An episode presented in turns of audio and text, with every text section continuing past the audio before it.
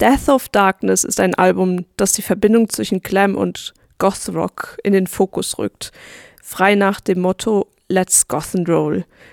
Damit sind The 69 Eyes ihren alten Goth-Hymnen wie Brandon Lee und Wasting the Dawn treu geblieben.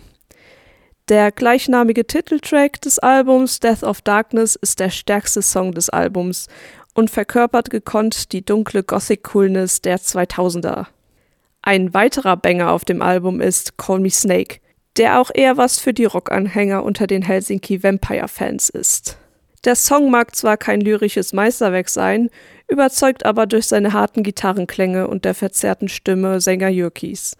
Die Line 1997, Call Me Snake, wirkt sehr rotzfrech dahergesungen und lässt die Listener fragen, ja, was war denn 1997? Jürki erklärt, der Song sei angelehnt an John Carpenters apokalyptischen Film Escape from New York und den Antihelden im Film Snake Plissken, gespielt von Kurt Russell. Mein persönlicher Geheimtipp ist allerdings Sundown, der doch stark an klassische Goth-Rock-Songs von The Cult erinnert und damit bestimmt auch was für Fans der 80er Goth-Szene ist.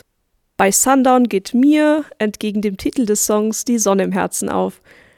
Das einleitende Gitarrensolo in Dur gibt einem doch die Hoffnung, dass alles gut wird, genauso wie Sänger Yurki69 es einem im Song auch verspricht. Einen besonderen Song hat das Album auch noch zu bieten.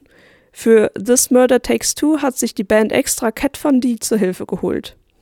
Sie performt zusammen mit Jürki in diesem Western-Song ein Liebespaar à la Bonnie and Clyde.